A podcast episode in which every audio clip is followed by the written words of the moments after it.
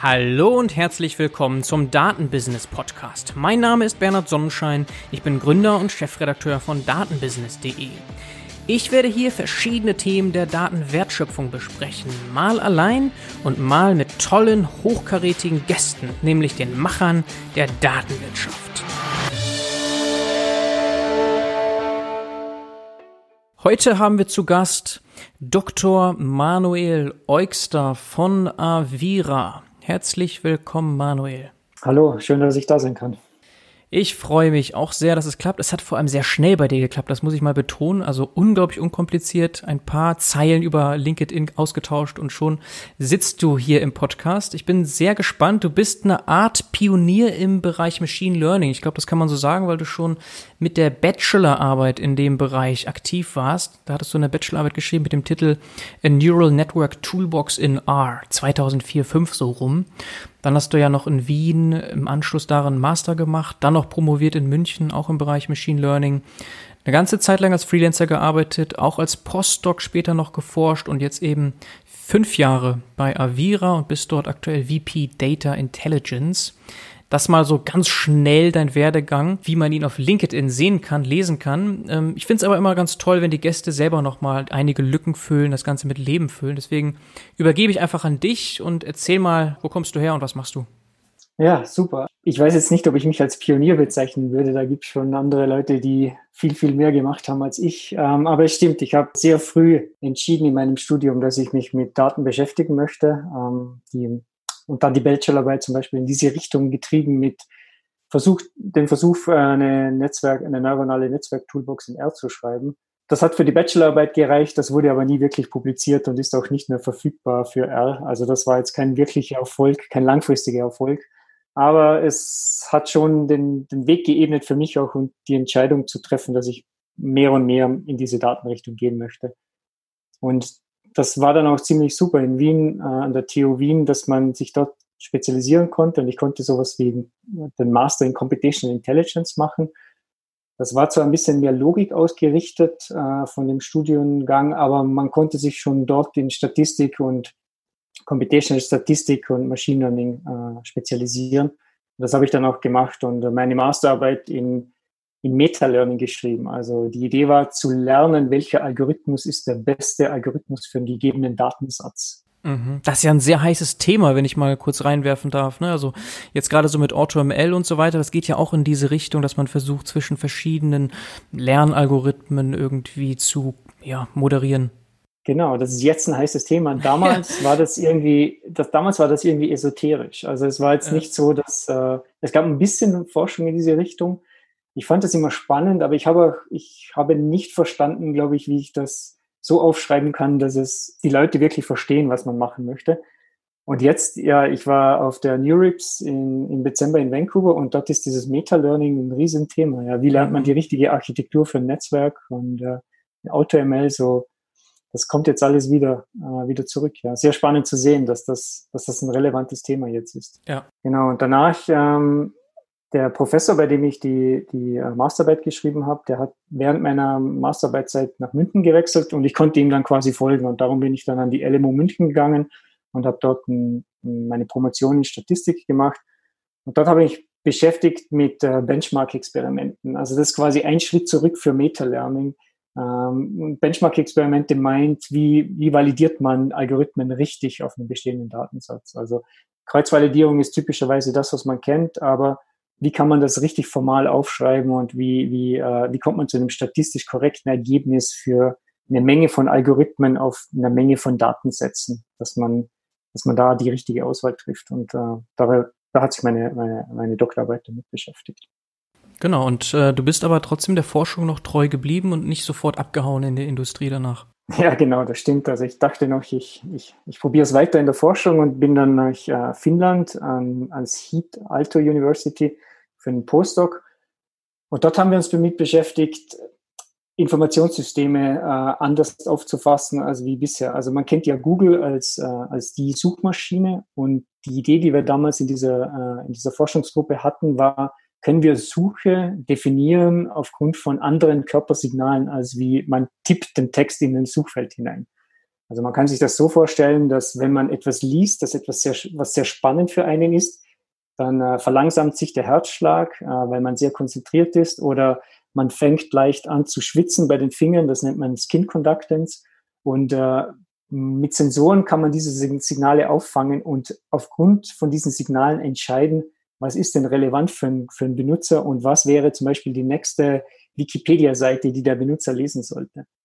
Also wir haben dann Experimente gemacht, wo man den, den Benutzer bestimmte Wikipedia-Seiten gelesen lesen lassen hat, zum Beispiel über eine Katze und dann war das Ziel äh, des Machine Learning-Systems vorher, vorherzusagen, aufgrund von Körpersignalen und auch Hirnsignal, Gehirnsignale, was ist denn die nächste Wikipedia-Seite, die der, der Benutzer lesen sollte, die genauso interessant ist wie, wie Katzen, basierend auf dem, was er über Katzen gelesen hat. Mhm. Das hat eigentlich ganz gut funktioniert, also ähm, theoretisch, also nicht als, End, nicht als Endproduktionssystem, aber durchaus ähm, in einer Art und Weise, dass wir zeigen konnten, dass man diese relevanten, diese Relevanz, die ein, die ein Benutzer in sich hat, auffangen kann durch solche Körpersignale und auch in einem Machine Learning System verwenden kann, um eben Vorherzusagen machen über nächste relevante Seiten oder Informationen. Mhm. Ist das ein Thema auch für Dialogsysteme? Ich frage deshalb, weil wir hier im Podcast den Florian von Miele hatten und der hat ganz viel mhm. zu Dialogsystemen erzählt. Und da geht es ja deutlich mehr als nur um Chatbots und so weiter, sondern auch darum, den Benutzer zu verstehen, seinen Zustand zu verstehen und so weiter. Und ich kann mir jetzt irgendwie vorstellen, ich drücke Knöpfe auf einer Waschmaschine und die Knöpfe messen irgendwie Körpertemperatur oder irgendwas, äh, nehmen noch mehr Signale auf und verstehen dann vielleicht noch mehr, was ich eigentlich möchte. Ist das, ähm, oder ist das zu fancy gedacht? Nee, ich glaube, es geht genau in die richtige Richtung. Also wir sind ja sehr gewohnt, mit dem Computer über Tastatur zu sprechen und inzwischen auch über, über Voice, also über, über Sprache mit dem Computer zu sprechen. Mhm. Aber wir bestehen ja noch aus mehr. Also wenn man dann Körpersignale ähm, auffangen kann, dann ist das einfach nur ein weiterer Input ähm, an, an diese Geräte und das kann man natürlich dann für Dialogsysteme äh, auch, auch benutzen. Mhm. in manchen Situationen kann es ja sinnvoll sein zu sehen, ob der Benutzer schlecht aufgelegt ist oder, oder verärgert ist und, und dementsprechend auch ein User Interface anzupassen oder sehr, sehr fokussiert sein soll und dann automatisch alle Hintergrunddinge ausblenden und so weiter. Also das durchaus, glaube ich, gibt es Anwendungen, um das um User Interfaces zu optimieren mit diesen Eingabemöglichkeiten. Mhm. Ich habe gesehen, neben einigen Publikationen bist du auch involviert gewesen bei zwei Patenten und eins davon hatte, glaube ich, genau das zum Thema, oder? Genau, ja. Ähm, wir haben über diese Informations Informationssysteme haben wir, konnten wir jemals zwei, jeweils ein Patent ähm, ein, einreichen. Das eine war, was wir explorative Suche nennen. Das heißt, es ist genauso ein Dialogsystem, wo man der Suche mehr und mehr erzählt, was man eigentlich äh, für relevant empfindet, indem man Schlüsselwörter in Richtung relevant oder nicht relevant sieht. Und der, der Machine Learning Algorithmus ist eigentlich wie ein Reinforcement Learning Problem, lernt quasi die Relevanz über bestimmte Iterationen, um dann zur richtigen Suche zu kommen. Ähm, das haben wir, äh, da haben wir ein Patent eingereicht und das wurde auch, ähm, auch angenommen als Patent. Und das ist was, wo, wo, wo man sich im, man nennt das Knowledge Worker, wo man sich dort sehr gut vorstellen kann. Wir wissen oft nicht, also wenn man mit Google sucht, dann hat man eigentlich eine sehr gute Vorstellung, was man suchen möchte. Also ich suche die Pizzeria in München und ich kann das eingeben und es ist sehr klar. Aber wenn ich eine Literatursuche mache für meine Masterarbeit, dann dann habe ich ja nicht das exakte Schlüsselwort, sondern ich sehe ein Ergebnis und dann möchte ich das Ergebnis ein bisschen anpassen und es soll ähm, eine Verfeinerung stattfinden. Und wie man diesen Dialog in der Suchmaschine einbauen kann, das war dieses System, das wir da gebaut haben und dann auch patentiert lassen haben. Mhm. Und wird das schon irgendwo verwendet? Das kann man wahrscheinlich gar nicht so sagen, ne? Aber ähm, es hat einen Spin-off, also es gibt ein Startup, hat sich daraus gegründet, ein Spin-off in Finnland, Ezimo mhm. heißen die, die haben mhm. das äh, kommerzialisiert, ja. Okay, das ist ja richtig interessant. Und damit war ja schon irgendwo ein Link da zur Industrie. Ne? Also Patente sind ja schon deutlich anwendungsorientierter als Publikationen. Klar, jetzt würde ich dich gerne fragen, warum du dich in der Forschung geblieben bist. Ich kann es mir fast denken, du warst ja auch eine ganze Weile schon als Freelancer aktiv. Von daher hattest du immer so ein Fable eigentlich für Wirtschaft, Industrie. Ne? Aber erzähl noch mal gerne selber, warum du nicht in der Forschung geblieben bist, wenn das doch eigentlich sehr vielversprechend aussah. Mhm. Ja, also ich glaube, ich glaube, du, du, ein Punkt ist auf jeden Fall das in die, in die Richtung, die du andeutest, dass ich schon immer und vor allem dann auch im Postdoc sehr applikationsgetriebene Forschung gemacht habe. Also wir wollten wirklich ein End-zu-End-System bauen, das, das eine Suchmaschine ist. Und äh, das ist auch nicht immer einfach zu publizieren, weil es nicht sehr theoretisch ist, in, in vielen Fällen nicht sehr theoretisch ist, sondern auch eher um Systemdesign geht und äh, Anwendung von, von und Verknüpfung von bestimmten Algorithmen, die dann so ein System ergeben. Ähm, das war schon immer sehr interessant für mich auch, dass Leute das System wirklich benutzen können. Ähm, der zweite Punkt ist, dass man, ich glaube, wenn man eine wenn man in der Forschung ist und in der, äh, im akademischen Welt ist, irgendwann mal die Entscheidung treffen muss, ist man, ist man wirklich gut genug, um da oben auch mitzuspielen, weil die Luft schon sehr dünn ist. ja. Sehr dünn ist, als, es gibt sehr wenig Professorenstellen und äh, wenn man wirklich, wirklich vorne mitspielen will, dann muss man schon auf einer Top-Uni sein und extrem gut publizieren und die, da gibt es so viele intelligente Leute draußen, die die Forschung machen und smart sind. Hm. Ähm, das ist schon, schon auch eine Entscheidung, die man treffen, die man für sich treffen muss. Und äh, ich habe irgendwie dann die Möglichkeit gesehen, dass, äh, dass die Industrie genauso spannend sein kann. Ähm, andere, andere Herausforderungen als wir in der Uni, aber genauso spannende Herausforderungen und dann halt für mich entschieden, dass, äh, dass ich jetzt das in der Industrie probiere. Mhm. Ja, also meistens sieht man das ja vielleicht auch gar nicht, wie spannend es wirklich ist in der Industrie. Ne? Und dann ist man überrascht, ach, die machen ja auch ganz tolle Sachen. Das kann ja auch sehr viel Spaß machen. Das ist auch sehr herausfordernd. Aber das, was du erzählst, das äh, kommt mir sehr bekannt vor. Und ich hatte ja zum Beispiel auch den Rasmus mal im Podcast, der hat auch Ähnliches formuliert. Und es ist ein bisschen schade, das hört sich immer so nach Imposter-Syndrom an, so ein bisschen. So von wegen, ja, man muss sich halt global vergleichen und so weiter. Aber klar, die Wissenschaft ist ein hartes Business. Es gibt nur sehr wenige Professorenstellen. Und äh, dass das jetzt ein Grund ist, dann sein Glück woanders zu suchen, ist, glaube ich, äh, sehr verständlich. Und du bist dann eben gelandet bei Avira. Wie kommt das? Ich glaube, äh, also nachdem ich äh, die Entscheidung getroffen habe, dass ich aus der Forschung weggehe, haben wir als Familie natürlich überlegt, wo wir hingehen könnten. Ursprünglich bin ich aus Österreich in der Nähe vom Bodensee und Aviras Headquarter ist am Bodensee. Das heißt, ich kannte Avira schon seit, seit längerem, also seit, seit ich mit Computern aufgewachsen bin und hatte das immer so ein bisschen im Fokus. Und äh, wir wollten dann als Familie eben wieder nach unserer Rundreise durch von Wien nach München, äh, nach, nach, nach Finnland, Helsinki, wieder eher näher bei, bei der Familie sein. Und äh, da hat, sich, hat es sich angeboten, sich mal bei Avira zu bewerben. Das hat dann Gott sei Dank geklappt. Also es war eine, das war eine, eine gute Mischung aus Standort, den ich gerne gehabt habe, und äh, interessante Themen, an denen Avira arbeitet. Mhm. Okay, das aus Data Scientist angefangen, bist sehr schnell Teamleader geworden, Director Data und jetzt kürzlich, herzlichen Glückwunsch, nochmal anscheinend, nochmal promoted worden zum VP, also Vice President Data Intelligence. Ja, wir können jetzt gerne mal darauf eingehen, was Avira denn macht. Ich meine, die meisten werden Avira kennen als Antiviren-Software-Programm, äh, wenn es nur auch die Free-Version ist, aber kennt eigentlich jeder. Trotzdem, was macht Avira alles? Nämlich ja deutlich mehr als nur das, ne? Mhm, genau. Also ist schön, dass du, dass du sagst, dass Avira, dass man Avira kennt. Das ist immer gut zu hören. Und ja, wir sind, wir sind natürlich, ich glaube, am bekanntesten für die Antiviren-Software, äh, die wir entwickeln. Generell aber sind wir ein Unternehmen, das sich mit äh, Security and Privacy im Allgemeinen beschäftigt. Also das, das Leitbild, das wir haben, ist irgendwie Protecting People in a Connected World. Also wir sind ja mehr und mehr ähm, im Internet, also unser, unser mehr mehr unseres Lebens spielt sich ähm, im Internet ab und da gibt es extrem viele Schnittstellen, an denen Dinge passieren kann, Daten geleakt werden können, Angriffe passieren können, von wo man den Kunden schützen muss. Und da Vira hat sich genau äh, das als, äh, als Ziel gesetzt, äh, für jede Kompo Komponente, die man so im täglichen Leben benutzt, die, die sich im Online-Leben dann auch abspielt, eine Sicherheitslösung anzubieten. Das Antivirusprodukt ist ein Teil davon, das gegen Viren schützt. Ähm, andere Produkte sind zum Beispiel ein Passwortmanager, weil man ja immer mehr und mehr Passwörter ähm, verwalten muss. Und man liest ja auch immer wieder, dass so Passwort-Breaches passieren, dass irgendwo wieder eine Datenbank an Passwörtern aufgetaucht ist. Und äh, da muss man den Kunden unterstützen, zu sagen, hey, wir, deine, dein, dein Passwort wurde in so einer Datenbank gefangen, die jetzt äh, gefunden, die jetzt im Dark Web ist ähm, und äh, dem Kunden helfen, vielleicht das Passwort zu ändern auf allen Accounts, die relevant sind ähm, oder einfach nur Awareness dafür zu schaffen, dass das passieren kann. Oder ein VPN-Produkt, ähm, um, um sicher surfen zu können, äh, dass man also über, immer über so einen VPN-Tunnel geht.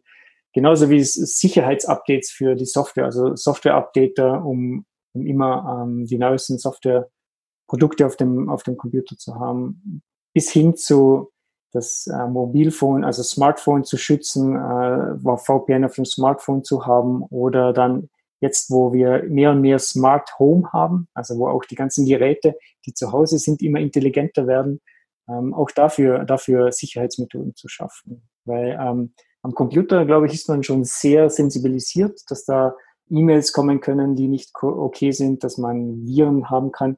Aber dass der Fernseher anfängt, äh, mit, äh, mit dem Server in China zu sprechen, auf einmal, dass er davor noch nie getan hat, das ist nicht sehr sichtbar und auch wahrscheinlich nicht so einfach zu verstehen. Und auch da, glaube ich, tun sich sehr große äh, Lücken auf, wo man, wo man Kunden helfen muss, sich zu schützen. Mhm. Und mit dem Premium-Produkt von Avira, Avira Prime, hätte ich dann alles. Also alle diese Pro Pro Dinge, Security, Privacy von VPN bis hin zu Passwort und so weiter. Das ist alles dann dort drin. Genau, ja. Also Avira Prime ist unser, unser Flaggschiff. Ähm, da, da sind alle diese Produkte Teil davon und ist auch äh, Cross-Plattform. Also das hast du dann auf Windows, Mac, ähm, Mobile, auf allen Plattformen. Mhm. Und Pricing heißt dann, die 100 Euro, die hier angegeben sind, zahle ich einmalig und dann habe ich es äh, für immer auch Updates und so weiter? Also kein, ja, wie man das jetzt immer hat, Software as a Service?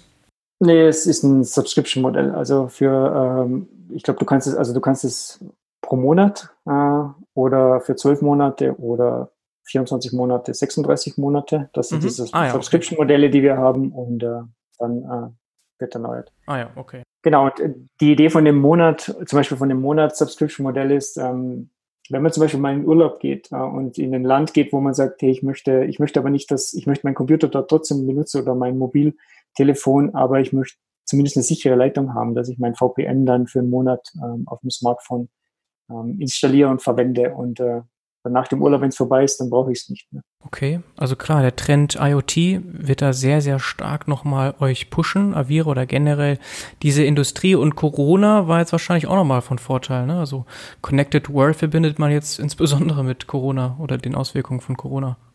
Das stimmt, ja. Also wir haben äh, in der Corona-Zeit schon gesehen, dass äh, zum Beispiel die Anzahl der, der Besucher auf unserer Webseite nach oben gehen. Ähm, also wir sehen, dass die Kunden mehr mehr vor dem Rechner äh, sitzen und äh, natürlich sich auch mit dem Thema mehr beschäftigen. Mhm. Ist ja schon lustig irgendwie, dass wir reden über, Virus, über den Coronavirus, aber man sieht schon, dass auch die Assoziation zu einem Computervirus da ist. Ah, okay, meinst du das die Assoziation? Ich dachte einfach, weil Leute einfach wirklich zunehmend vorm Rechner sitzen und mehr kommunizieren und dass da eher die Awareness da ist und gar nicht jetzt das, sagen wir mal, Assoziation mit Virus. Ja, also ich glaube, du hast schon recht. Ich meinte das jetzt eher so. Also, als, äh, scherzhaft, ja. Alles klar. Ich würde dich jetzt gerne was fragen. Es ist eigentlich eine sehr ja, politische Frage. Ich, ich kann deine Antwort fast schon erwarten. Deswegen müsste ich mir überlegen, wie ich sie am besten frage. Und zwar geht es so ein bisschen in die Richtung, wie wichtig heute eigentlich ein Antivirenscanner ist. Du wirst jetzt sagen, sehr wichtig, aber wie können wir das vielleicht noch ein bisschen greifbarer machen? Weil wenn ich jetzt ein System habe, das immer geupdatet wird, sei es jetzt äh, ne, irgendwie auf dem Mac meine Betriebssystem oder wenn ich auf dem Windows-Rechner bin, kriege ich auch automatisiert Updates drauf. Sind damit nicht auch schon einige ja, Barrieren vorhanden gegen Malware? So oder ist das, ähm, ist das noch ein ganz anderes Level dann, was ich erreiche mit dem Antivirenschutz von zum Beispiel Avira? Also generell ja, meine politische Antwort ist, ähm, ja, du brauchst, ein, man sollte ein Antivirus-Produkt installieren. Ob es jetzt das von Avira ist, da bin ich natürlich gebiased und würde sagen, ja, ja, bitte nimm das von Avira. Ja. Ähm, aber ich glaube prinzipiell ist es nicht schlecht, irgendein äh, ein, ein Antivirenprodukt zu haben. Mhm. Zum Beispiel auch der Windows äh, kommt ja jetzt mit dem Windows Defender und auch mhm. die Windows Defender wird natürlich immer besser und, und, und bietet, äh, bietet schon sehr guten Schutz gegen, gegen Viren. Avira bietet, also jetzt mal unsere, unsere Suite, unser, unser Prime Bundle bietet natürlich noch um einiges mehr als wie nur den Virenschutz. Also ich glaube schon, dass man das ein bisschen holistischer sehen muss in der, der, in der jetzigen Welt und Viren nur ein kleines Problem von dem Ganzen sind. Also Phishing, Phishing-Webseiten, ähm, wir, wir, wir, wir haben auch einen Service, ähm, ähm, der zum Beispiel äh, URLs äh, überprüft, ob das jetzt Phishing-Seiten sind oder nicht. Und, und solche Dinge passieren auch im Hintergrund, wenn man, äh, wenn man E-Mails liest oder auf was draufklickt. Ähm, und das ist schon, man braucht schon, ich glaube, Viren ist ein, ein großer Teil und wir sind wir sind alle darauf ähm, sensibilisiert auf Viren, aber es passieren schon sehr viel mehr Dinge, ähm, die, die man, gegen die man sich auch schützen kann. Mhm. Okay. Und so ein holistischer Blick, der profitiert sicherlich ungemein durch Data Science, Data Intelligence, genau das, was du verantwortest. Hm, vielleicht, wenn wir da mal einsteigen, mal so ganz rausgezoomt, Data Intelligence bei Avira. Da gibt's natürlich die Business-Seite, das heißt Marketing, Business Intelligence, das, was eben viele Unternehmen letztlich auch brauchen oder wie sie profitieren durch Data Science und dann natürlich das Produkt selbst oder die Produkte, die Avira hat. So ganz grob aufgeteilt, wie würdest du das sehen, prozentual vielleicht? Das Team, das ich leite, also das jetzt äh, das Data Intelligence Team heißt und davor hat es äh, Data Analytics and Insights Team geheißen, das hat sich bis zum jetzigen Zeitpunkt mehr mit der Business-Seite und der Marketing-Seite beschäftigt mhm. äh, und, ähm, und quasi ja BI, Business Analytics, äh, Customer Segmentation und diese Dinge, Dinge ähm, Lifetime Value, Modeling. Genau, Lifetime Value und diese Sachen mhm. ähm, und sich damit beschäftigt. Der andere Teil mit den Produkten, das ist nicht mein Team, da gibt es ein Team, ähm, das, äh, das die, die Machine Learning-Komponente für zum Beispiel Malware Detection äh, implementiert und, und verwaltet. Und das ist natürlich, ein, das zum Beispiel ist ein riesiger Teil bei Avira. Also Avira beschäftigt sich seit zehn Jahren mit, mit Machine Learning, und äh, wie man wie man eben Machine Learning benutzen kann, um, um Threat Detection oder um Virenerkennung machen kann. Das ganze das Core-Produkt basiert auf Machine Learning. Also das ist ein, das ist ein, ein, ein sehr relevanter relevanter Teil von von der Virenerkennung. Mhm. Avira hat, glaube ich, da schon sehr immer das Verständnis gehabt, ähm, dass dass Daten wichtig sind. Also wir sehen das ja bei den Viren. Also ein wichtiger Punkt ist, die Viren zu fangen oder zu, zu sammeln bei Avira oder damit wir überhaupt wissen, was sind Viren und was sind normale Dateien, ähm, einfach um auch einen Feature-Vektor bauen zu können, äh, um dann zu klassifizieren. Also da hat Avira, glaube ich, schon sehr früh ein Verständnis dafür gehabt, dass, dass Daten in jeder Hinsicht relevant sind. Ist es, ob es nun für ein Produkt ist oder ob es für die Business-Sicht ist. Mhm. Und für die Produktseite gibt es dann auch nochmal eine Abteilung mit einem Vice President Data in irgendeiner Form? Mm, nein, da, da, bei uns gibt es einen Vice President Core Systems und äh, die Produkt, das Produktteam ist dann unter, unter diesem Core Plattform oder Core System mhm. Team, wie das heißt. Genau. Okay. Ja, das ist für den einen oder anderen Zuhörer auch interessant. Es gibt einige Unternehmer hier, die auch gerade vor dieser Frage stellen, wie baut man eine Teamstruktur auf, äh, was macht da Sinn? Deswegen ist es immer ganz spannend, wie andere Unternehmen, die da schon länger, das ja gesagt, Avira ist ja schon sehr lange drin, äh, den Wert zu erkennen wie die unterwegs sind äh, in dem Bereich. Ähm, okay, das heißt, äh, ja, wahrscheinlich Marketing Business ist, ähm, können wir mal sagen, so genauso wichtig eigentlich. Also kann man gar nicht so sagen, lese ich da heraus, wie du das jetzt formulierst. Ja, also ja. Ähm, Data-Sicht. Wenn ich, wenn, also ja, ich glaube, ich glaube, dass für ein Unternehmen schon beide, beide Seiten sehr wichtig sind. Ähm, wenn man über Marketing spricht, dann ist das quasi immer, dann sind das oft die low-hanging fruits, glaube ich. Also wenn man, wenn man über Machine Learning spricht, wie man es in einem Unternehmen anwenden kann, dann ist natürlich Marketing immer sehr schnell dabei, weil da kann man Customer Segmentation und diese Dinge sind halt sehr greifbar und sehr, sehr anwendbar und man kann sehr schnell ähm, wahrscheinlich mal ein POC machen und, und, und sich überlegen, wie, wie man wie man das implementieren kann im Unternehmen. Ein Produkt auf Machine Learning zu bauen mit einem Machine Learning Feature ist, glaube ich, ein bisschen schwieriger. Also da muss man schon ähm, sehr gute Use Cases haben äh, und, und ein bisschen länger darüber nachdenken. Und es ist nicht immer so offensichtlich, wenn man ein bestehendes Produkt hat, wie sagen wir Password Manager, wo können wir denn da jetzt Machine Learning einbauen? Und man will es ja nicht mit Gewalt einbauen, nur damit wir Machine Learning benutzen, sondern wo können wir wirklich ein Produktfeature bauen, das sinnvoll ist und einen Mehrwert liefert dem Kunden, den wir ohne Machine Learning nicht, äh, der ohne Machine Learning nicht möglich gewesen wäre. Mhm. Das ist immer, finde ich, das ein bisschen schwieriger. Ähm, da muss man sich, glaube ich, mehr damit beschäftigen. Das ist nicht so einfach. Und bei Marketing und, und Customer Segmentation und Business äh, Analytics, das ist auch sehr wichtig und das ist auch einfacher zu greifen, einfach, glaube ich, in vielen Fällen. Darum ist das oft der erste Punkt, in dem, glaube ich, Firmen anfangen, ähm, diese Dinge zu implementieren und auszuprobieren. Mhm. Also der Return on Invest ist da auch greifbarer einfach. Man kann da sehr, sehr schnell sehen, das hat's gebracht. Ja. Man muss nicht so längerfristig denken. Und äh, wenn man so sagt, move the needle, ist das auch immer, glaube ich, schwierig bei Produkten. Jetzt kann man eine kleine Verbesserung vielleicht erzeugen, aber war es das wert, ne? Am Ende mhm. des Tages da jemanden extra für einzustellen und den da irgendwie drei Monate drauf abzustellen. Mm, aber das ist sehr interessant, was du sagst. Das äh, ist natürlich jetzt sehr fortgeschritten bei Avira. Vielleicht noch dazu eine letzte Frage, wie das sich vom Team verhält. Der Teamgröße, ist das ähm, so circa gleich, Business Marketing seitig versus Produkt, Produkte? Oder ist da jetzt nach wie vor der Fokus dann äh, dein Bereich, Marketing, Business Intelligence und so weiter? Also mein Team, das äh, besteht aus zurzeit 13 Leute äh, und das Team ist, das Team ist flach geführt, aber virtuell unterteilt in, in, in ähm, drei, drei Subteams. Das eine sind die Data Engineers, mhm. ähm, das andere sind die Data Analysts, Data Scientists und das dritte ist ein AI Lab, das wir vor kurzem gegründet haben. Und das war auch der Schritt, wo wir das Team von Data Analytics und Insights umbenannt haben auf Data Intelligence, um einfach einen breiteren, äh, breiteren Fokus auch zu haben. Mhm. Das sind also zwölf Leute. In dem, in dem Produktteam, das sind es, glaube ich, fünf Leute zurzeit. Also fünf ah, Leute, ja. die sich nur mit dem Machine Learning Teil für Malware Detection und äh, diese Dinge beschäftigen. Ja. Mhm. Und für welchen dieser Bereiche wird am stärksten gesucht? Ich habe nämlich gesehen, du hast vor kurzem auf LinkedIn gepostet, äh, du suchst nach einem Senior Machine Learning Researcher. Mhm. Ähm, also ich glaube, dass alle Bereiche suchen. Was wir gerade machen ist, ähm, mit diesem neu gegründeten AI Lab haben wir so ein bisschen die Idee, können wir jetzt das Wissen, das wir in, in der Malware Detection äh, mit Machine Learning aufgebaut haben, können wir das so ein bisschen demokratisieren, auch in anderen Produkten? Also genau das, was ich davor gesagt habe, können wir Produktfeatures, äh, die einen Mehrwert bringen, der ansonsten nicht möglich wäre, auch außerhalb von Malware Detection in einem Password Manager oder in einem VPN oder ähm, in einem IoT-Produkt äh, bauen. Und um diese Möglichkeit zu schaffen, ähm, wurde in dieses AI Lab gegründet, wo ich auch diesen, diesen Senior Machine Learning Researcher suche, ähm, um einfach ähm, da eben diese Möglichkeit zu haben, in diese Richtung zu gehen. Okay. Ja, vielleicht können wir darauf nochmal gleich eingehen, ähm, wen genau ihr sucht, ähm, was das Profil ist, könnte ja vielleicht auch für den einen oder anderen Zuhörer interessant sein. Aber wenn wir schon über diese Use Cases sprechen, vielleicht kannst du ein paar Beispiele nennen für Datenwertschöpfung. Mhm.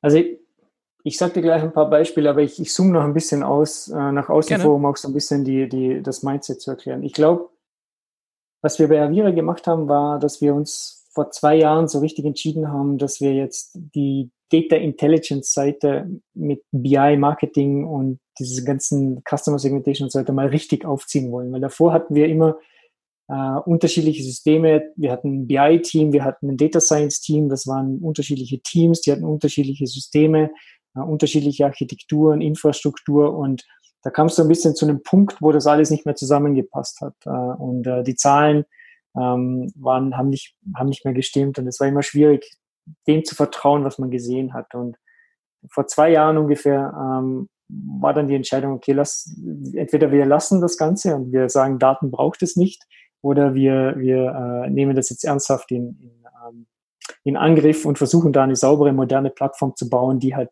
auch in Zukunft funktioniert und die skalierbar ist und in der Cloud ist und äh, moderne Methoden benutzt und vor allem auch keinen Unterschied zwischen BI und Data Science macht, sondern das einfach auch versucht, holistisch zu sehen.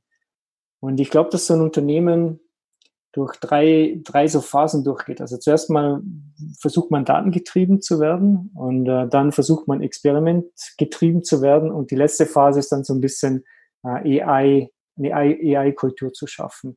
Und ähm, das ist das, was wir so, dass wir die letzten zwei Jahre probiert haben. Also datengetrieben heißt einfach, die Leute zu sensibilisieren und wirklich eine Struktur zu schaffen, dass Daten eine Rolle spielen. Also dass Meetings einfach auch stattfinden, wo man über Daten spricht. Und wenn man eine Entscheidung trifft, dass die wirklich aufgrund von Daten basiert äh, und nicht einfach nach Bauchgefühl. Das klingt immer so einfach, aber das muss schon wirklich, glaube ich, top-down passieren. Also in, uns, in, in Naviras Fall war das so, dass der CEO gesagt hat, dieses Data Analytics und Insights Team, das hängt jetzt direkt unter mir, ähm, weil ich möchte, dass das wirklich äh, jetzt einen Fokus hat und dass wir das wirklich äh, umsetzen können. Und es war auch so, dass wir, das ist nicht nur Architektur, sondern es ist auch sehr viel an, an Mindset, die, das wir versucht haben zu implementieren. Sehr viele Manager, also C-Level-Management, äh, die, die untere Director-Ebene, alle haben einen Harvard Business School Kurs über Business Analytics und Data Analytics gemacht. Mhm. Die haben alle gelernt, was Signifikanz heißt. Äh, was ein P-Wert ist. Äh, einfach nur, damit die Leute die gleiche Sprache bekommen. Und, äh, und wenn wir von einer Signifikanz sprechen, dann in einem Meeting, dass alle genau wissen, was das ist. Und das, das fand ich zum Beispiel sehr spannend, dass wir das als Firma beschlossen haben. Und das hat unglaubliche Qualität auch in die Diskussion hineinge hineingebracht. Mhm. Natürlich macht es einen großen Druck auf das Data Analytics Team, weil natürlich dann auf einmal die Zahlen wirklich stimmen müssen, aber jeder kann dann irgendwie Fragen stellen und hat so eine datengetriebene Sicht drauf. Ja. Ich glaube, ich glaube, wenn man das ja, das ist so die erste Phase. Wenn man das implementiert hat, dann ist da, glaube ich, der nächste Schritt, so in die Experimentation-Phase zu gehen. Also wirklich zu sagen, jetzt haben wir die Daten richtig, jetzt treffen wir die Entscheidungen aber nur, wenn wir experimentieren. Also AB-Test ist ein klassisches Beispiel. Das ist so auch das, was wir jetzt gemacht haben. Also keine Entscheidung oder sehr wenige Entscheidungen gehen ohne einen AB-Test raus. Und äh, meisten Produktfeatures ähm, werden AB getestet.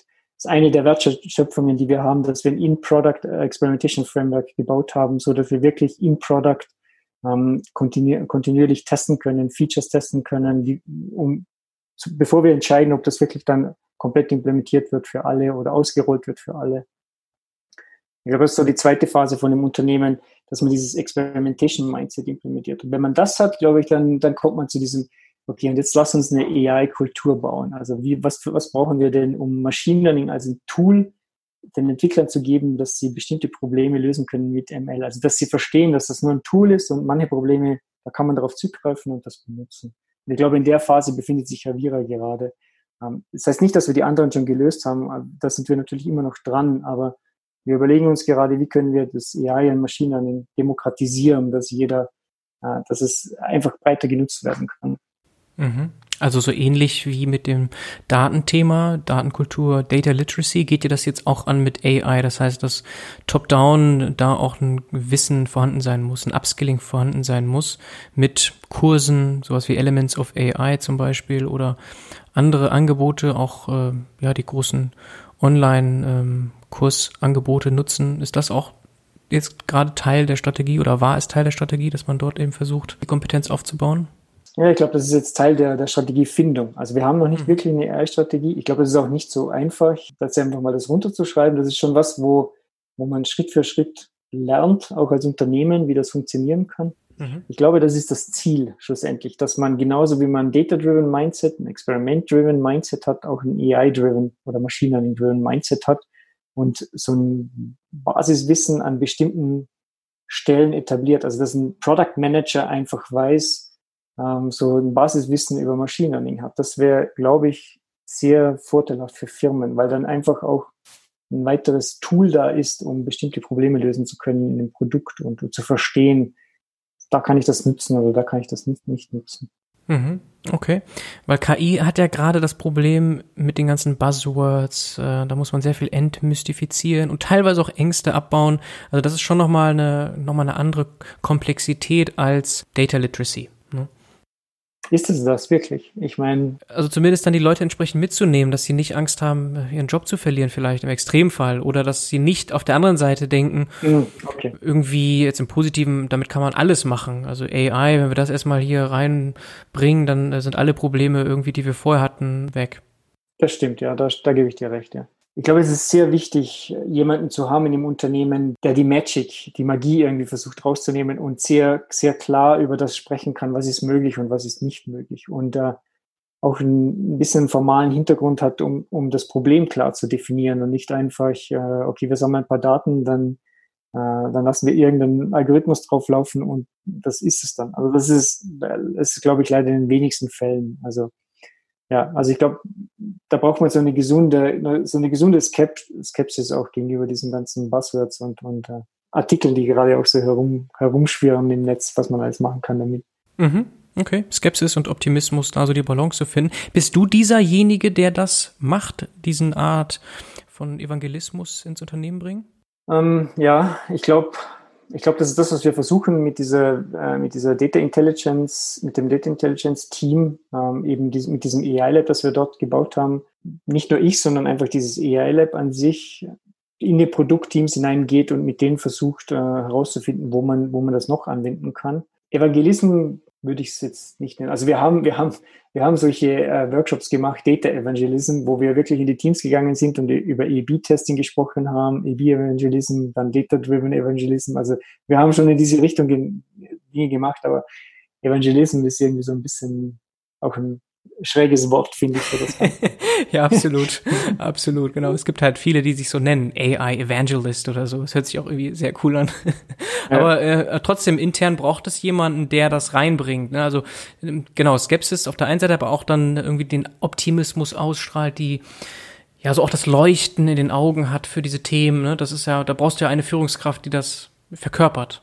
Mhm. Ja, das stimmt auf jeden Fall. Also ja, ich sehe mich schon hoffentlich in dieser Rolle als äh, so einem, von, von so einem AI-Lab auch diese, das hineinzubringen in Avira und zu sagen, okay, wir können es nicht nur für Malware Detection, wir können es auch für andere Produkte und lass uns das probieren. Mhm.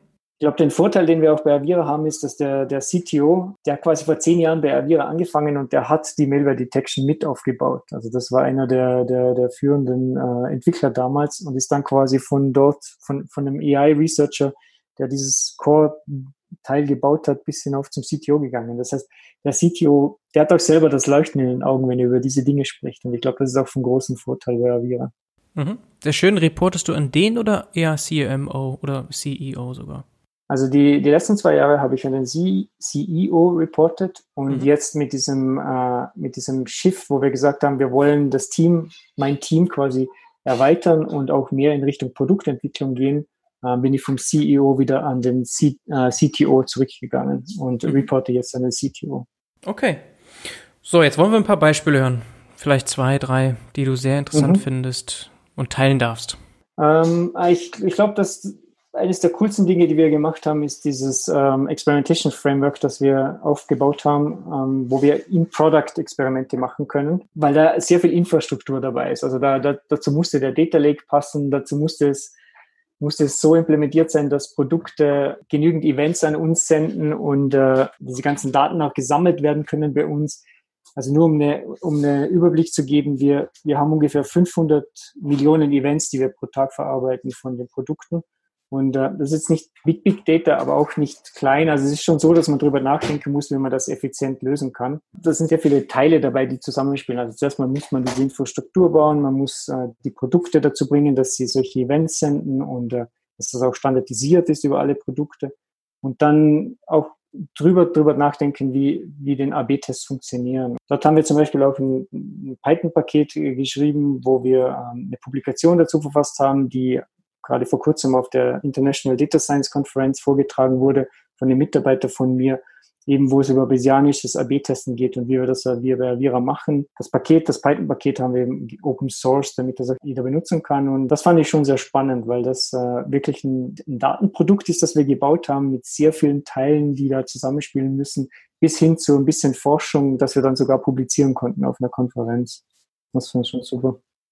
Ähm, habt ihr das alles selber gebaut oder ist das irgendwo in der Cloud bei Google, Microsoft oder AWS? Ähm, also wir benutzen AWS als Cloud. Mhm. Ähm, die Infrastruktur läuft bei uns in der Cloud, ja. Aber äh, wir haben jetzt kein, kein Third-Party-Produkt dafür gekauft. Mhm. Das sind Dinge, die, die bei uns zusammen unsere Architektur, unser, unser Gluck-Code, den wir dazwischen benutzen, unsere, unsere Intelligenz quasi.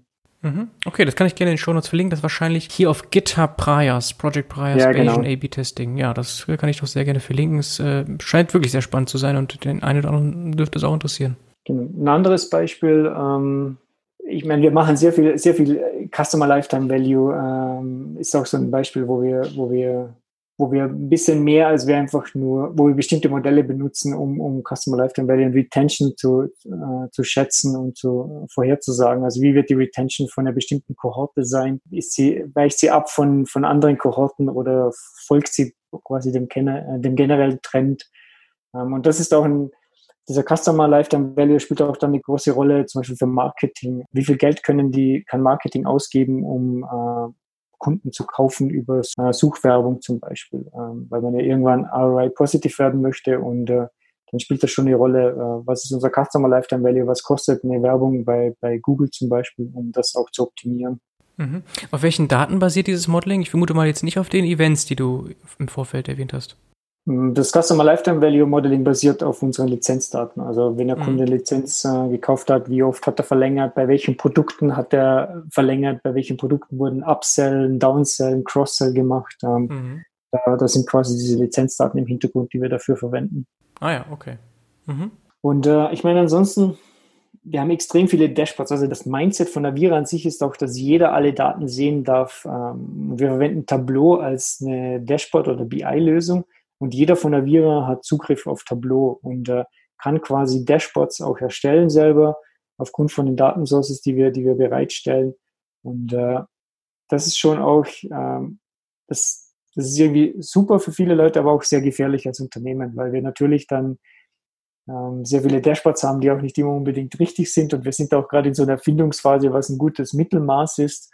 Ähm, aber das ist, glaube ich, schon auch was, was man sich als Unternehmen dann überlegen muss in, in diesen ganzen BI und, und äh, ähm, äh, Self-BI und Marketing-KPIs oder Core-KPIs für ein Business im, im Generellen, wie viel man da an, an, an Möglichkeiten den Mitarbeitern gibt, da zu sehen und auch zu verändern und, und sich selber Analysen zu machen.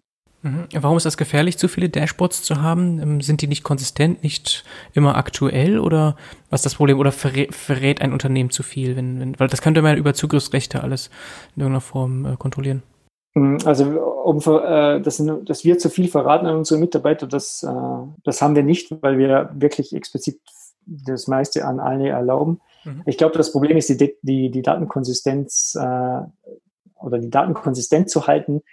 Es ist nicht immer einfach, wenn man eine Spalte hat, in einem bestimmten Datensatz zu verstehen, was die Businesslogik hinter dieser Spalte ist. Mhm. Da werden dann sehr schnell ähm, falsche Interpretationen getroffen, weil man eben nicht genau kennt, was, was die Logik dahinter ist. Dann schwirren viele Dashboards nur äh, für eine bestimmte Zeit herum und dann sind sie nicht mehr aktualisiert, sie brechen. Also da haben wir, da haben wir, da, da haben wir schon sehr viele Dinge, die, die jetzt nicht, nicht mehr aktuell sind. Und ich glaube, als Unternehmen müssen wir da einen guten Mittelweg finden. Was sind so die Core-Dashboards, die von uns geohnt, geohnt werden, also wo wir quasi dafür zuständig sind und wo wir auch garantieren, dass die Daten stimmen und die immer aktuell sind? Und dann gibt es noch halt andere Dashboards, die andere Leute bei Avira bauen, die dann nicht in unserer Zuständigkeit sind, wo halt jeder halt herumspielen kann. Mhm. Okay, das liegt dann nicht wirklich an den Daten, sondern eher an der Business-Logik oder der generellen Logik, die dann auf den Daten aufbaut, weil, wenn ich dich richtig verstanden hatte, war das ganz lange im Fokus bei euch. Du hattest ja einmal rausgezoomt, eben diese One Truth hat man damals schon immer bei den Data Warehouses angestrebt, dass es nur eine Wahrheit gibt und darauf dann zentral alles äh, irgendwie basiert. Das habt ihr ja erreicht, aber jetzt gibt es das Problem, dass wenn ähm, viele Leute damit rumspielen können, dass sie natürlich auch, sagen wir mal, inkonsistente Sachen machen können. Also je nachdem, wie Sachen ja. definiert werden, ähm, können die ein bisschen anders sein und dann nicht vergleichbar sein. Das ist so eher das Problem dann. Genau, ja. Ich glaube, wenn man mal, wenn man mal ein Data Warehouse oder ein Data Lake hat, wo alle Systeme reporten und man quasi die Rohdaten liegen hat, ähm, hat man, man hat ja immer noch nicht die Business-Logik verstanden, die, ja. die vielleicht von bestimmten Produktionssystemen verwendet wird. Und das ist nicht einfach. Ich glaube, also ich meine, bei diesem ganzen Thema, Daten ist Kommunikation das Wichtigste. Ähm, wie, mit, wie, mit welchen Leuten spricht man, wenn man welches Dashboard updatet? Wie, äh, wie, kann man, wie, kann man das, wie kann man das kommunizieren, das Unternehmen, dass wieder ein Update stattfindet, dass sich die Businesslogik geändert hat? Weil ein Produktionssystem arbeitet immer Richtung Kunden und möchte es dem Kunden so, so gut, für den Kunden so gut wie möglich sein. Ähm, aber gleichzeitig reportet es auch Daten in den Data Lake. Aber es ist ja nicht gemacht für Reporting. Und dieses Awareness, diese Awareness zu schaffen im Unternehmen, dass wenn ihr ein Produktionssystem ändert, bitte informiert auch das Datenteam, weil die müssen eventuell die, die Businesslogik anpassen. Ähm, das ist schon auch, das ist das auch, was ich mit Datengetrieben gemeint habe am Anfang. Einfach dieses, dieses End-to-End äh, Idee in dem Unternehmen zu sagen, hey, ihr könnt was ändern, aber ihr müsst alle informieren, die davon abhängig sind. Und äh, weil ansonsten stimmen die Dashboards nicht mehr. Das ist schon, das ist schon ein riesiger Schritt, den man als Unternehmen machen muss. Und wir sind da auch immer noch nicht, nicht, nicht durch. Da, da, passieren immer noch manchmal Dinge, wo wir sagen, okay, warum wurde das geändert, ohne uns zu informieren? Aber ich glaube, das ist das, was ich mit Data, ähm, Data-Driven am Anfang meinte. Also nicht nur Data-Driven im Dashboard, Data-Driven im Sinne von zu verstehen, dass Daten so eine wichtige Rolle spielt, dass sie bis zu einem Dashboard gehen, wenn ich was ändere und dann falsche Business-Entscheidungen getroffen werden können. Mhm. Wie habt ihr es geschafft, experimentgetrieben zu sein? Gibt es da ein Tool, das du äh, empfehlen kannst oder muss man da wirklich sehr viel selber bauen? Ah, ich glaube, es gibt, es gibt schon, äh, es gibt schon sehr gute Tools, die man verwenden kann. Also wenn man, wenn man Web-Oberfläche, also wenn man Webseiten mit Webseiten experimentieren möchte, dann ist Google Optimize oder Optimizely, das sind Tools, wo man das sehr gut machen kann. Warum wir das selber gebaut haben, ist, weil wir das im Product haben wollten und im Produkt, das, äh, da gibt es, gab es kein Tool, das es wirklich ähm, end-to-end -end für uns erledigen kann. Mhm. Wie wir es geschafft haben, experimentgetrieben zu sein, ist wieder wirklich zu sagen, okay, wir treffen keine Entscheidungen auch in dem Produkt nicht aufgrund von, von Bauchgefühl. Also wenn, wenn jemand ein neues Feature vorschlägt, dann kann man das machen. Ähm, und dann muss halt quasi bewiesen werden, warum dieses Feature eine, gutes Idee, eine gute Idee ist. Und das fängt an von qualitative Umf oder Umfragen zu machen, würden Kunden dieses Feature auch haben wollen, würden Kunden dafür Geld bezahlen, Ähm, wie muss das Feature denn genau ausschauen, damit es für die Kunden passt? Also haben, es gibt solche Dinge wie Design Sprints, die wir machen, wo wir dann wirklich eine Woche, wo die Produktteams eine Woche hinsitzen und äh, ähm, ein Feature in, in, fünf Tagen entwickeln bis hin zu einem Mockup, der dann Kunden gezeigt wird und Kundenfeedback einzuholen. Ähm, das ist so der erste Schritt, wo man Experimente reinbringt und dann fängt man an, das zu implementieren und äh, implementiert man vielleicht mal nur für, für, eine, für eine Plattform, wo sehr wenig Kunden sind, nur für Android oder so, nicht gleich für die ganze Windows-Plattform, wo man das halt vielleicht billiger implementieren kann, um dann das an eine bestimmte Anzahl von Kunden auszurollen und zu schauen, ob die dann besser konvertieren oder ob sie das Feature überhaupt benutzen. Und ich glaube, so den Prozess muss man irgendwie so definieren und das muss halt auch von oben herab ein bisschen gewollt sein, dass man das so macht. Die Frage bei uns in, dem, in unseren Meetings ist immer, okay, welches Experiment hat denn bewiesen, dass wir das jetzt machen sollten oder nicht? Mhm, okay, das ist also vor allem eine Mindset-Frage und natürlich, wenn man aus der Forschung kommt, dann hat man dieses Mindset natürlicherweise, aber alle anderen müssen sich daran gewöhnen. Das ist natürlich nicht so leicht. Ja, ich glaube, das war das mit diesem am Anfang Data-Driven, Experiment-Driven, ist hauptsächlich die Leute dazu zu bringen und auch die richtigen Leute eventuell einzustellen, die das machen wollen und äh, äh, die dann auch wirklich, wirklich dafür dastehen und sagen, okay, nein, wir müssen ein Experiment laufen lassen, bevor wir eine Entscheidung treffen. Mhm. Jetzt haben wir das Fass der Tools schon aufgemacht und du hast Python erwähnt. Nutzt ihr noch sowas wie HubSpot im Marketingbereich oder vielleicht sogar Salesforce oder weil ihr ein Subscription-Business hat, Chartmogul oder was sind da noch so wichtige Tools? Also ich bin nicht für den Marketing-Stack zuständig. Ähm, ich, äh, wir, wir sind quasi nur die, die die Daten dahin liefern. Ich kann ein bisschen über unseren Stack sprechen ja, und gerne, dann, dann sagen, wie das rausgeht. Also ich meine, unser Stack von, von der Datenanalyse-Seite ist quasi, die ganze Cloud ist in AWS und äh, wir verwenden hauptsächlich Spark und äh, als die Computational Engine quasi. Kafka ist das, wo die Daten ähm, hereinkommen. Das ist quasi der Data Transportation Layer. Ähm, und dann ist quasi S3 ist die Datenbank mit Athena, die wir, die wir verwenden, um den Leuten Zugriff zu geben. Und dann geht's wieder, ist die Idee wieder so, dass die Daten von uns verarbeitet werden und dann gehen sie in bestimmte Systeme raus. Marketing äh, ist ein, ein Teil davon.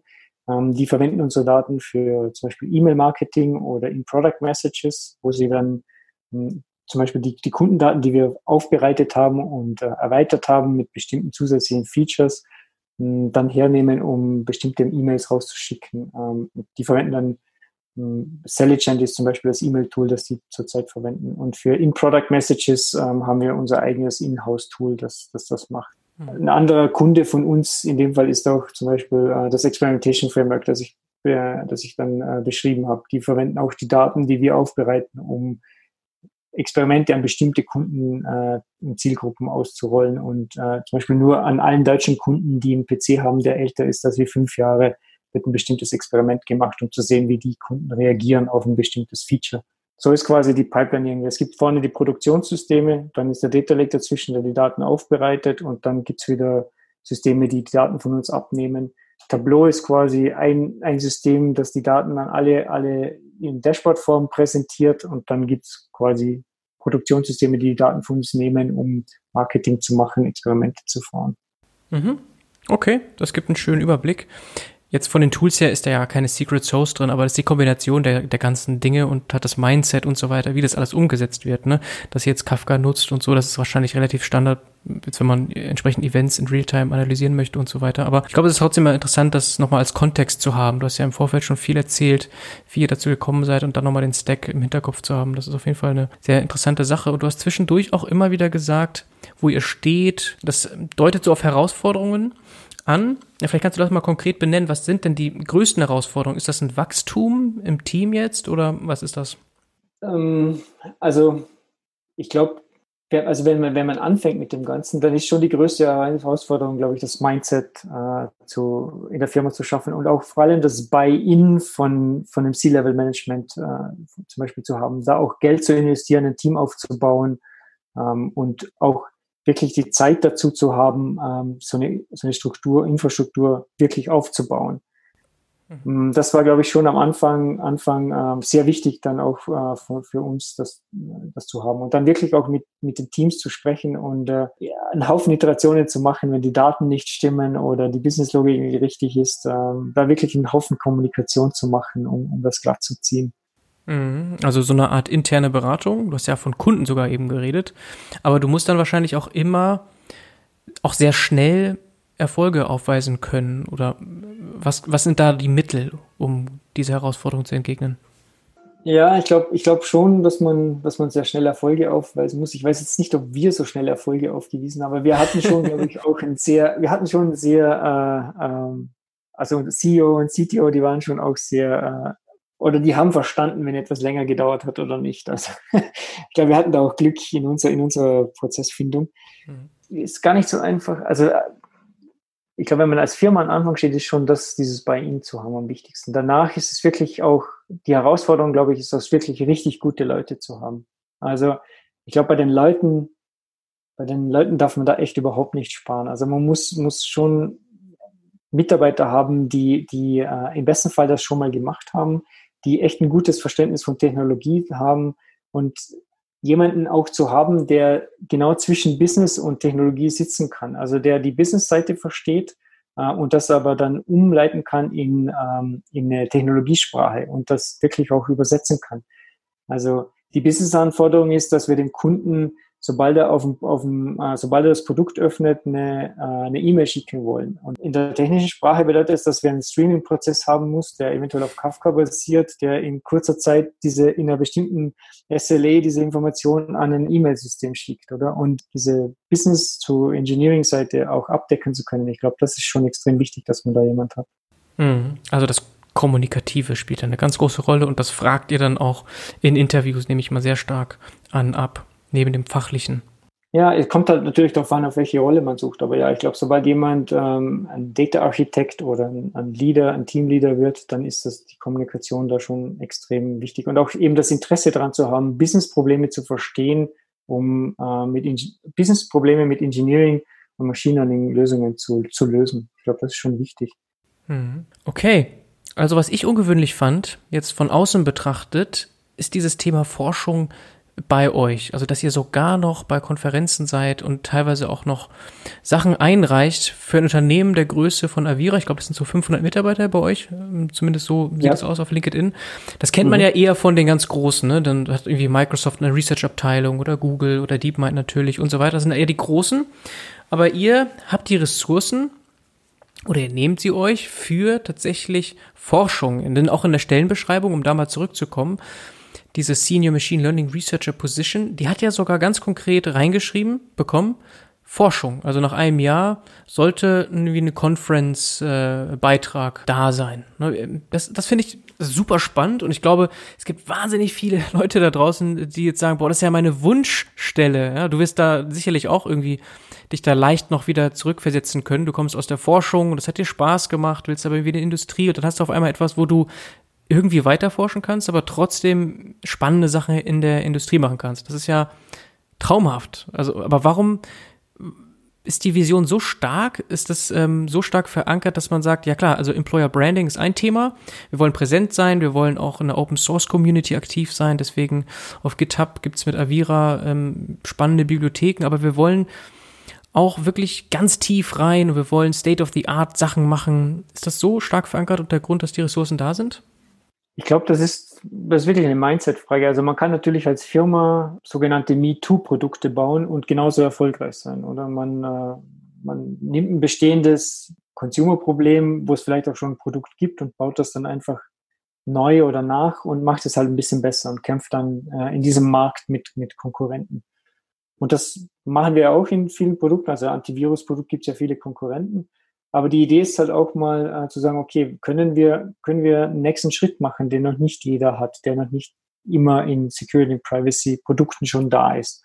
Und ich glaube, wenn man den Schritt macht, dann, äh, dann muss man ein bisschen Forschung machen. Also um, um dann echte Innovation zu machen, muss man, im Englischen gibt es ja diesen schönen Begriff Innovation und Invention. Also um dann Innovation zu machen, muss man halt ein bisschen in Menschen äh, investieren, um, um, um Forschung zu machen. Und äh, dann im besten Fall kriegt man eine Innovation draus und kann damit auch ein Business Case machen mhm. und das zu verkaufen. Mhm. Ich meine, natürlich ist, ist der, die Idee von dieser Forschung, dass wir das kommerzialisieren können. Aber ähm, das finde ich auch super bei Avira und darum, darum bin ich auch bei Avira und finde das äh, sehr spannend, da zu arbeiten, die Möglichkeit zu haben, zu sagen, okay, lass uns das mal probieren. Ähm, können wir, können wir ähm, da in eine Richtung gehen, wo, wo wir was mal richtig Neues auch entwickeln können. Mhm. Und dann ist das quasi der Beweis, dass es neu ist. Also wenn es irgendwie peer-reviewed durchgeht genau. und so weiter. Weil du sagst, Forschung ist wichtig, ja, aber es sind ja nochmal zwei Paar Schuhe. Ob ich jetzt sage, wir forschen, wir machen uns Richtung Innovation auf oder mit dem fast schon akademischen Anspruch, die, den du ja automatisch hast, wenn du Richtung Conferences schielst. Mhm.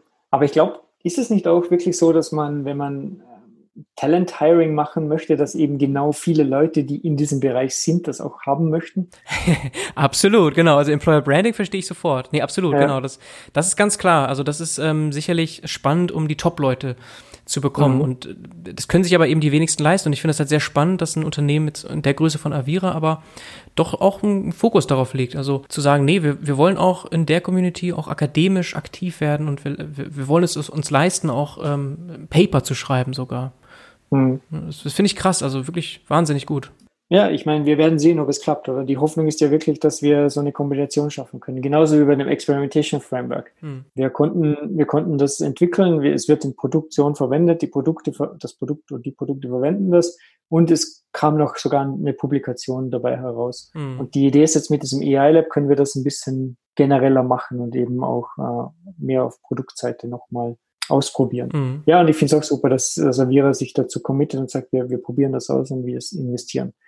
Also generell finde ich, ich finde es extrem wichtig und da ist das ist echt ein wichtiger Fokus für mich auch in, der, in meinem Team, dass die Leute auf Meetups gehen, dass sie, dass sie auf Konferenzen gehen, dass sie, dass wir Open Source machen können. Ich finde das, ich finde das ist eine Win-Win-Win-Situation für alle. Also für, für das Unternehmen ist es gut, weil wir wir, wir natürlich ist Werbung für, für Talent Hiring, wenn wir Open Sourcen zum Beispiel.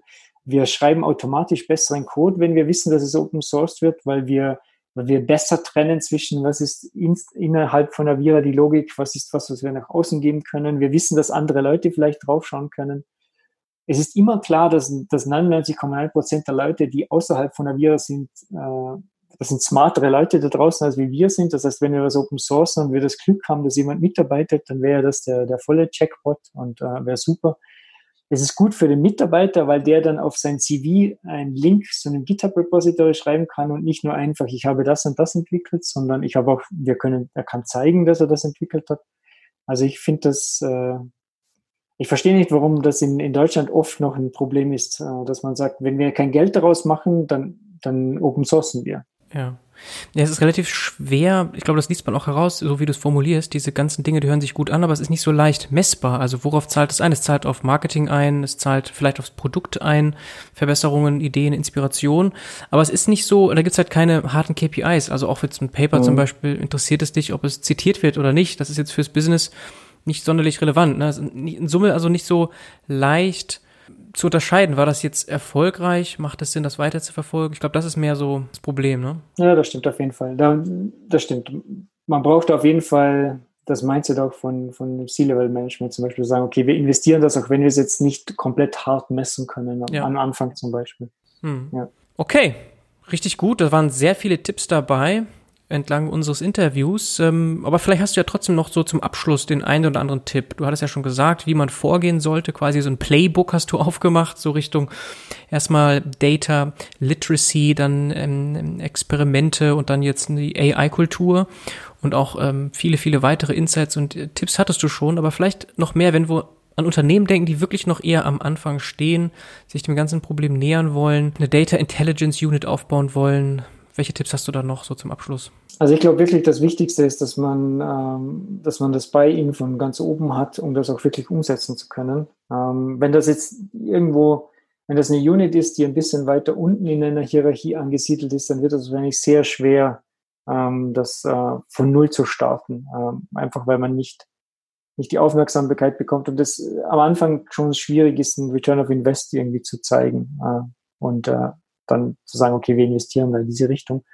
Wenn man das Buy-in hat äh, von oben, dann, äh, dann ist es schon am Anfang eine große Investition in allen Bereichen. Also wie gesagt, Avira hat wirklich ähm, die Ressourcen in die Hand genommen und Analytics-Kurse für Manager ähm, angeboten und die mussten gemacht werden, einfach damit jeder die gleiche Sprache spricht.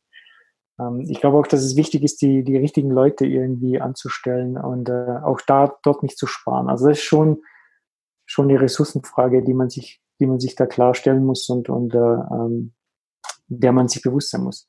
Ich glaube, das Wichtigste schlussendlich ist dann, ist einfach nicht aufzugeben, weil äh, gerade bei Experimente, viele Experimente schlagen fehl. Das ist ja auch die Idee von dem Ganzen. Ähm, also wenn man so Publikationen liest von, von Microsoft oder Google, wo sie, wenn sie über Experimente schreiben, dann schreiben die ganz klar, dass 60 bis 70 Prozent ihrer Experimente fehlschlagen. Also und mit fehlschlagen meine ich, sie bringen nicht äh, die, äh, die, den erhofften ähm, Increase in, in äh, Conversion oder irgendwie so, sondern leider zeigt sich, dass es dann, äh, dass es halt einfach dem Kunden egal ist, ob der, ob der Knopf blau oder grün ist. Ähm, und ich glaube, da darf man dann einfach nicht aufgeben und das muss man sich bewusst sein, dass, äh, dass da viele, viele Findings dabei sind, die halt nicht in die Richtung gehen, die man haben möchte, aber dass das schon über ein Jahr gesehen alles dann nach oben zeigt, wenn man das kontinuierlich und richtig durchmacht. Und äh, auch ein bisschen statistisch gesehen, also nicht, nicht versucht, Abkürzungen zu nehmen, sondern schon auch an das formale Framework glaubt, dass einem die Statistik zum Beispiel bei Experimenten gibt oder ähm, dass es halt auch Mathe ist hinter Machine Learning und dass man das schon auch so durchziehen muss. Okay, schöne Abschlussworte aus der Praxis heraus. Ich danke dir, Manuel, für dieses Interview. Hat sehr viel Spaß gemacht. Ich habe viel gelernt. Die Zuhörer haben bestimmt auch viel gelernt und in dem Sinne viel Erfolg noch. Ciao, ciao. Vielen Dank, dass ihr mir zugehört habt. Ciao.